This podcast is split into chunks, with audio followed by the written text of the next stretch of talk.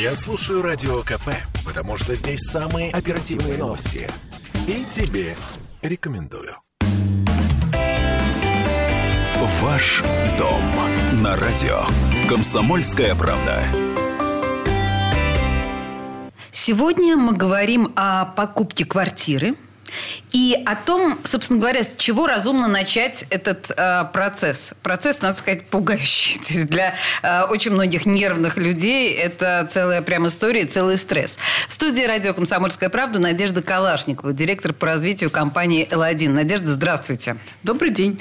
Ну, давайте, на самом деле, консультировать нас особо нервных. Э, давайте так, с азов прям, да? С чего начать? С денег. Основной вопрос философии как бы, при покупке квартиры – это, конечно, денег.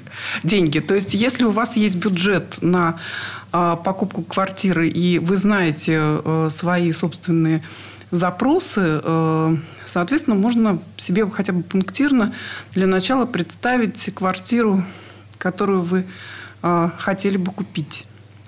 Вот исходя из своих материальных ресурсов и своих желаний. А, значит, далее, конечно, а, следует определиться с районом, но это вот все моменты, которые на уровне здравого смысла вряд ли на них э, стоит останавливаться подробно.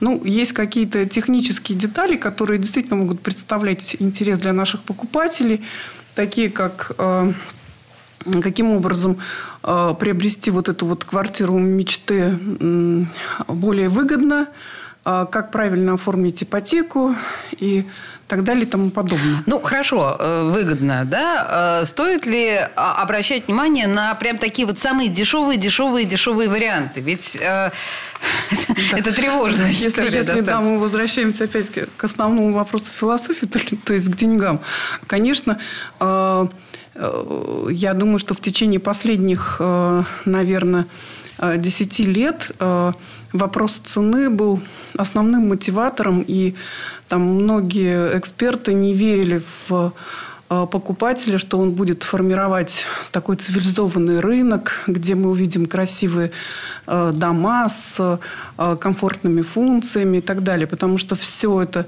вся эта красота и весь этот комфорт в конечном итоге, как известно, отражается на цене квадратного метра. Поэтому в покупателя никто не верил. И да, все в рамках, там, опять же, своих возможностей эту красоту и комфорт все-таки предоставляли.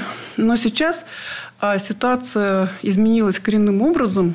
И, конечно, а, люди наелись всех этих муравейников, всех этих закадных жилых комплексов, э, из которых только э, выезжать нужно по 40 минут. И, безусловно, никакая цена не сможет большинство покупателей разумных уже мотивировать на приобретение квартиры вот в таких очень плотно населенных жилых комплексах.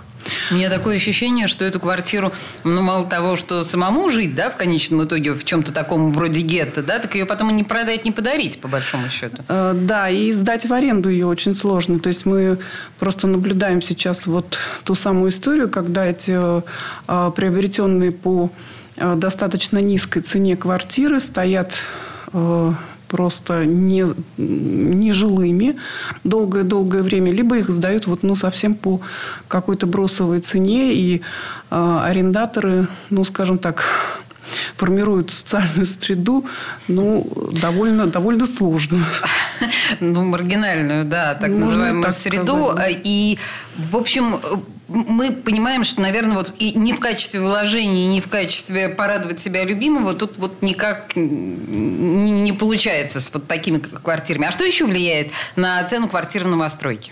Э, на цену квартиры новостройки, конечно, влияет и стоимость строительных материалов, э, и стоимость ресурсов, то есть э, услуг строитель, строителей, подрядчиков, поставщиков. А, но самое главное, что вот повлияло на рост цены, это новые а, правила на а, строительном рынке, которые были введены с 1 июля прошлого года, когда в силу вступили эскроу счета и проектное финансирование. Это сильно отразилось на себестоимости квадратного метра. Ну и дальше к этому добавилось еще увеличение стоимости строительных материалов, э, сложная э, пандемийная обстановка, которая повлияла на количество рабочей силы. То есть мы знаем, что многие наши бывшие соотечественники из южных республик вынуждены были покинуть Российскую Федерацию. И в связи с этим очень сократилось количество рабочих рук на стройке. И, соответственно, тоже это повлияло очень на стоимость квадратного метра. Ну вот все это в итоге, да, Безусловно, и спрос, конечно, конечно. Ну, а сэкономить как-то можно? Вот. Все-таки остались какие-то возможности? А, да, вот я как раз к этому перехожу, потому что, а, с одной стороны, льготная ипотека а, сделала а, вот такие нормальные для проживания более-менее комфортные варианты более доступными, а с другой стороны все-таки действительно спровоцировала рост цен, поскольку спрос э, увеличился. И люди выбирали купить действительно квартиру в каком-то комфортном месте, в э, уже там почти готовом или готовом новом доме, большей площади, лучшей планировки, но э, взять э, побольше денег в ипотеку. Тем более, что мы знаем, что до последнего времени ипотека действительно была весьма и весьма льготной. Мы э, могли взять в ипотеку достаточно большую сумму денег под достаточно небольшой процент. И это было выгодно. Но сейчас ситуация меняется. Сейчас ситуация меняется, но льготная ипотека по-прежнему пользуется спросом. Конечно, размер Э, этой ипотеки сократился. До трех миллионов. До трех миллионов, как мы знаем, да. А, но вместе с тем появились какие-то а, субсидированные программы, которых раньше мы не наблюдали на рынке. Это совместные продукты застройщика с банком – а, а это становится популярнее, да, все? Ну, это, знаете, это что называется от а, там некой все-таки безысходности, потому что мы, а, застройщики, вынуждены стимулировать спрос. Мы знаем, что ставка в очередной раз поднялась. Это вызвало повышение процента по ипотеке и, ну, как следствие, скажем так, все, что а, было под лозунгом «доступное жилье», оно стало, в общем, не очень доступным. Недоступным жильем. Да, недоступным жильем. Слушайте, Надежда, а, тут еще мы с вами на самом деле говорим, с чего начать покупку квартиры. Мы как-то так прошли мимо, а, как выбрать место да, будущего жилого комплекса, вот это же тоже имеет значение для Слушайте, нас? ну, конечно, имеет. Но тут вот уже настолько это проговорено всеми и, и, и покупателями, и продавцами, и экспертами. И уже там на всех языках. Location, location, еще раз location. То есть при выборе квартиры, конечно, основное значение э, имеет э, место расположения жилого комплекса.